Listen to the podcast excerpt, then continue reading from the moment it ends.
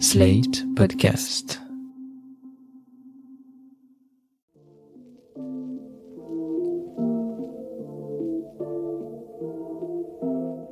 Salut et bienvenue dans New Deal, le podcast Slate Ifrit TTSO qui décortique l'actualité américaine en compagnie de Laurence Nardon, responsable du programme USA à l'Ifri. Bonjour Laurence. Bonjour Romain. Alors Laurence, nous avons appris lundi la disparition de Colin Powell, le secrétaire d'État de George Bush, George W. Bush, connu pour son rôle à la fois important et réticent dans le déclenchement de la guerre en Irak.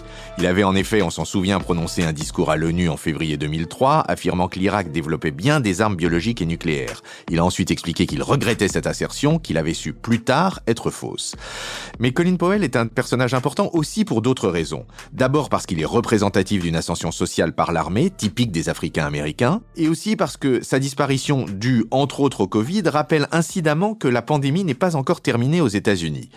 Alors Laurence, qu'est-ce que vous pouvez nous dire sur ce personnage? Oui, alors dans les hommages bipartisans que l'on voit se multiplier à Washington et un peu partout dans le monde depuis lundi, on peut voir s'exprimer une grande nostalgie, je trouve, celle que l'on ressent lorsqu'on dit adieu à un personnage considéré comme intègre et modéré. Powell, en effet, euh, c'est un peu le symbole d'une Amérique solide et positive. En tout cas, c'est l'image qu'on en avait ces dernières années. On a dit beaucoup, par exemple, qu'il avait quitté le Parti républicain en janvier dernier, au lendemain de l'attaque du Capitole. Il avait dit à ce moment-là qu'il ne pouvait plus se considérer comme un vrai républicain. Ce positionnement modéré, euh, c'est vrai, est assez courageux dans le contexte politique actuel des États-Unis. Mais c'est oublier, bien sûr, la dureté de l'époque où Powell était secrétaire d'État de George W. Bush pendant son premier mandat entre 2001 et 2005. Vous l'avez dit, c'est l'époque où Powell a joué un rôle très important dans le déclenchement de la guerre en Irak. Oui, enfin pour les gens de ma génération, on se rappelle vraiment de ce discours. Est-ce que vous pouvez revenir un petit peu sur ce qui s'est passé en février 2003 oui, c'était le 5 février. Colin Powell s'est adressé à une session plénière du Conseil de sécurité de l'ONU. Il y a expliqué que, selon de nombreux transfuges irakiens, l'Irak était bel et bien en train de produire des armes biologiques et s'efforçait aussi de remonter son programme nucléaire. Colin Powell a d'ailleurs brandi une fiole d'anthrax qui était vide à ce moment-là euh, devant le public. Tout cela, c'était faux l'Irak n'avait plus de programme d'armes de destruction massive depuis l'interdiction qui lui avait été imposée après la première guerre du Golfe en 1990 et 1991. Et Powell a expliqué par la suite qu'il regrettait ce discours. Oui, il considérait ce discours mensonger comme une tâche sur sa carrière. Il s'en est justifié à de nombreuses reprises en disant qu'on lui avait donné le texte très tard, qu'il en avait ôté certains éléments mais qu'il n'avait pas eu le temps de tout vérifier. Ce qui est vrai, c'est qu'il était absolument sous pression, il a sans doute été manipulé il a plié devant les néoconservateurs de, l'administration Bush comme Richard Pearl, mais surtout devant les nationalistes et les va en guerre. Je vous en cite la liste, elle est connue. Il y avait Donald Rumsfeld qui était le secrétaire à la défense, le vice-président Dick Cheney, son directeur de cabinet Scooter Libby, et puis celui dont je vous parle régulièrement, John Bolton. Tous ces gens-là savaient probablement déjà à l'époque que l'Irak ne produisait pas d'armes de destruction massive. Si vous avez lu l'excellente BD Quai d'Orsay de Christophe Blain et d'Antonin Baudry, qui est paru en 2010, vous savez que le ministre des Affaires étrangères de l'époque pour la France, c'était évidemment Dominique de Villepin, et qu'il a répondu par un discours objectivement historique le 14 février 2003. Dans ce temple des Nations Unies, nous sommes les gardiens d'un idéal. Nous sommes les gardiens d'une conscience. La lourde responsabilité et l'immense honneur qui sont les nôtres doivent nous conduire a donné la priorité au désarmement dans la paix.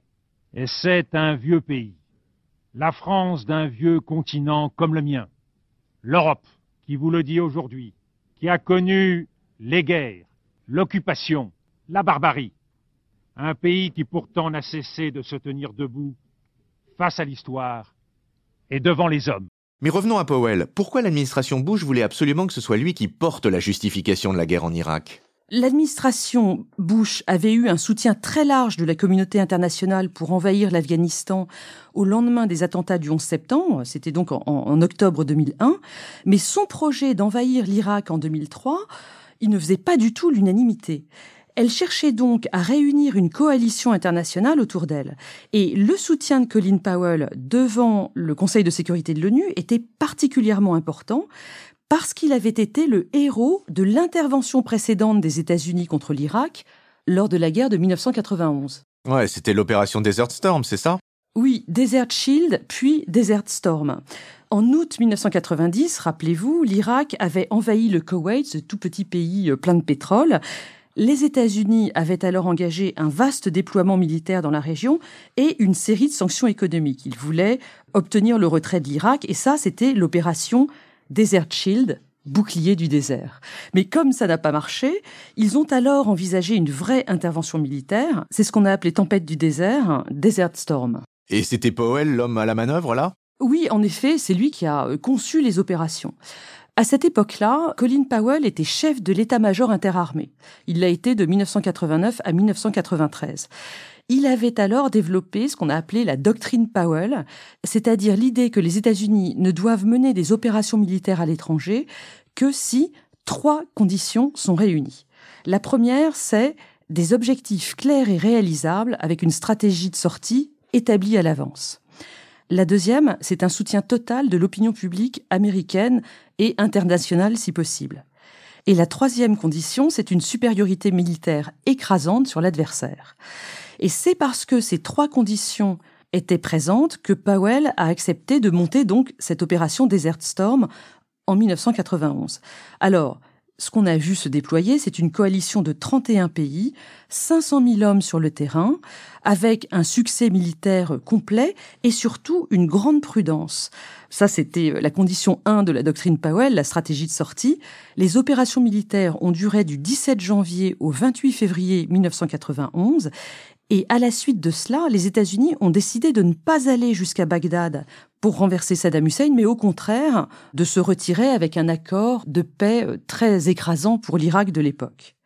Si vous voulez, Desert Storm, c'est l'opération type des années 90, lorsque triomphe ce qu'on a appelé la Pax Americana, c'est-à-dire un système unipolaire. L'URSS a disparu, les attentats du 11 septembre n'ont pas encore eu lieu l'Amérique triomphe sous l'égide du très raisonnable Bush père, George Herbert Walker Bush. Et c'est donc Powell qui va être le héros de cette première guerre du Golfe.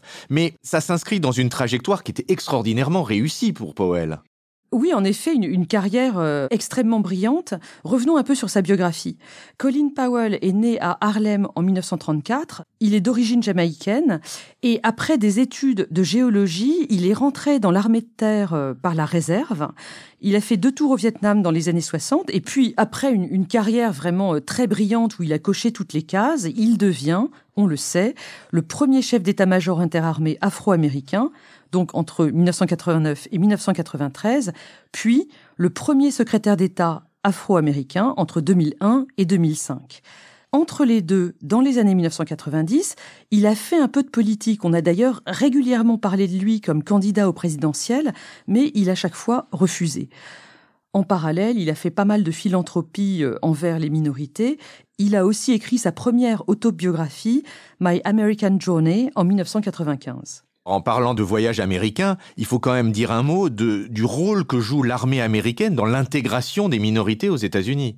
Oui, on peut le voir par exemple avec les innombrables personnages de haut gradés militaires noirs dans les films hollywoodiens ou les séries télé. Je pense par exemple à Homeland ou 24 heures chrono ou même Designated Survivor. Il y a chaque fois des scènes qui se passent dans la Situation Room, euh, dans le sous-sol de la Maison Blanche, avec des hauts gradés africains-américains qui parlent d'égal à égal avec le président. De fait, les Africains américains sont assez nombreux dans l'armée. En 2018, on estimait que pour un homme noir employé dans le civil, il y en avait 2,3 employés dans les forces militaires. Non seulement il y a beaucoup d'Afro-Américains dans l'armée, mais comme vous le disiez, c'est aussi un facteur de réussite sociale pour eux. Et là, je vous cite une étude qui date elle aussi de 2018 de l'American Enterprise Institute qui s'intitule Black Men Making It in America. Cette étude, elle cherche à savoir comment les Noirs sortent de la pauvreté, comment ils peuvent rentrer dans les classes moyennes aux États-Unis aujourd'hui. Et parmi les marqueurs qui sont identifiés, le fait d'avoir fait l'armée est un indicateur de prospérité économique future pour les individus. 54% des hommes noirs qui ont fait l'armée sont dans la classe moyenne lorsqu'ils atteignent l'âge de 50 ans, contre 45% seulement pour les autres Africains américains. Mais spécifiquement, qu'est-ce qui fait que l'armée joue ce rôle d'ascenseur social aux États-Unis? Parce qu'elle permet à des jeunes qui n'ont pas de diplôme de s'engager et de trouver un cadre qui va leur offrir une formation sur plusieurs années. Et donc, tout le monde peut monter en grade et atteindre, alors pas forcément tout le monde le, rôle de secrétaire d'État comme Colin Powell, mais en tout cas des carrières tout à fait significatives. Oui, oui, je précise que Colin Powell n'était pas un Africain-Américain sans diplôme. Il rentre diplômé dans la réserve américaine. Tout à fait juste. Mais pour revenir à cette étude de l'American Enterprise Institute, elle pointe aussi d'autres marqueurs de, progression sociale pour les minorités, les études, la pratique religieuse, le fait d'être marié, et aussi, et peut-être même surtout, le sentiment de maîtriser sa propre vie, ce qu'ils appellent en anglais le sense of agency. J'en parle parce que c'est l'un des points sur lesquels les guerres culturelles font rage aux États-Unis depuis au moins 1965, l'année où est sorti le rapport Moynihan. Le rapport Moynihan, vous nous rappelez deux secondes ce que c'est? Oui, c'est un, un, rapport qui avait été commandé donc à ce professeur et qui cherchait à savoir pourquoi les minorités ne sortaient pas de la pauvreté et ne rentraient pas dans les classes moyennes. Et en l'occurrence, Moynihan avait pointé l'absence des pères dans les familles noires américaines comme facteur de pauvreté se reproduisant de génération en génération. Ce rapport, il avait été très important dans le déclenchement de la guerre contre la pauvreté lancée par le président Johnson à l'époque mais il a aussi été accusé par ces mêmes minorités d'être un rapport finalement relativement raciste puisqu'il pointait la faute des minorités mêmes dans leurs conditions. Et c'est là que je veux en venir, si vous voulez, dans, ces débats sur la pauvreté des minorités, on voit toujours les mêmes idées revenir, c'est-à-dire que les instituts de recherche plutôt à gauche vont pointer les problèmes structurels dans la pauvreté des Africains américains ou des Latinos, tandis que les instituts de recherche de droite, comme l'American Enterprise Institute, pointent plutôt de leur côté la responsabilité individuelle des minorités. Dont acte, Laurence. Pour finir, le communiqué officiel sur le décès de Powell dit qu'il est mort à 84 ans de complications liées au Covid. Mais il n'était pas vacciné? Mais si justement il était fully vaccinated, ce qui veut dire qu'il avait reçu deux voire trois doses. Et du coup, les médias conservateurs instrumentalisent son décès en expliquant que le vaccin n'est pas efficace ou même peut-être qu'il est mort à cause du vaccin. En fait, Colin Powell avait des comorbidités liées à son âge, 84 ans, et surtout à son myélome multiple. Il était atteint de ce cancer très très rare, un cancer du sang qui attaque la moelle des os et qui est plus fréquent chez les hommes, plus fréquent chez les personnes âgées et aussi deux à trois fois plus fréquent chez les personnes d'ascendance africaine. Ce sont plutôt ces comorbidités qui expliquent son décès lié au Covid. Et alors, tant qu'on y est, Laurence, un tout petit point Covid sur les US eh ben, les États-Unis ont été durement touchés cet été par le variant Delta. On peut euh, pointer euh, l'état de la population qui est moins vaccinée. 57% de la population américaine a reçu deux doses contre 68% en France. La population est moins bien suivie euh, d'un point de vue médical d'une manière générale. On a passé ces dernières semaines le cap des 725 000 victimes aux États-Unis. Mais la vague du variant Delta retombe, on a un nombre de cas déclarés qui est en baisse depuis la fin du mois d'août, et donc ça commence à aller mieux. Les restrictions commencent à être levées et les frontières, en tout cas avec l'Europe, rouvrent le 8 novembre. Je vous en dirai plus à ce moment-là. Eh bien, c'est sur cette note et en laissant chacun adresser la pensée qu'il veut ou pas de pensée du tout à Colin Powell que je vous remercie Laurence et que je vous dis à la semaine prochaine. Merci Romain, à la semaine prochaine. New Deal chaque semaine sur Slate, TTSO, Lifree et sur vos plateformes de podcast préférées.